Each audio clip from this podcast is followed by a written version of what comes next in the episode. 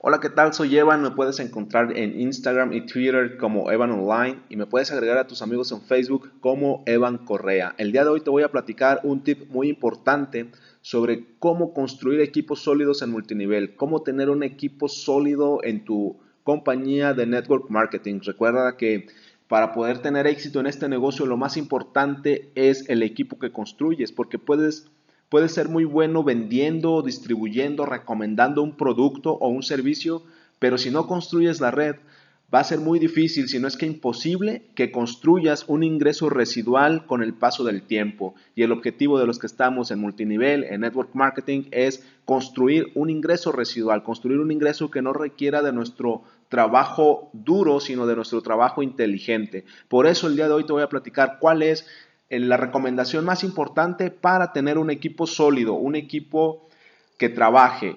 Y la recomendación es muy simple. Esto viene de una plática que tuve hace algunos días o un par de semanas en, dentro de mi compañía. Me invitaron a dar una plática y surgió esta pregunta en el auditorio y por eso hoy te la comparto. ¿Cómo construir un equipo sólido? Simple y sencillamente tienes que observar. Solamente hay un paso para este proceso y es observar a quién invitas a tu negocio, a tu negocio de multinivel, a tu negocio de network marketing. No puedes invitar a todas las personas. Yo sé que posiblemente tu compañía, tus líderes, tu patrocinador, tu upline te ha dicho que invites a todos, a todos y a todos lo que tenga pulso lo invites al negocio, que a todos les vendas el producto, pero la realidad es que no funciona así. Como mencioné en el capítulo anterior, tenemos que aprender a hacer marketing. Y una de las características del marketing es saber a quién invitas a tu negocio. Tienes que buscar a gente decidida, a gente con visión, a gente que no sepa, pero que quiera aprender, que quiera trabajar contigo, en tu equipo, en tu compañía.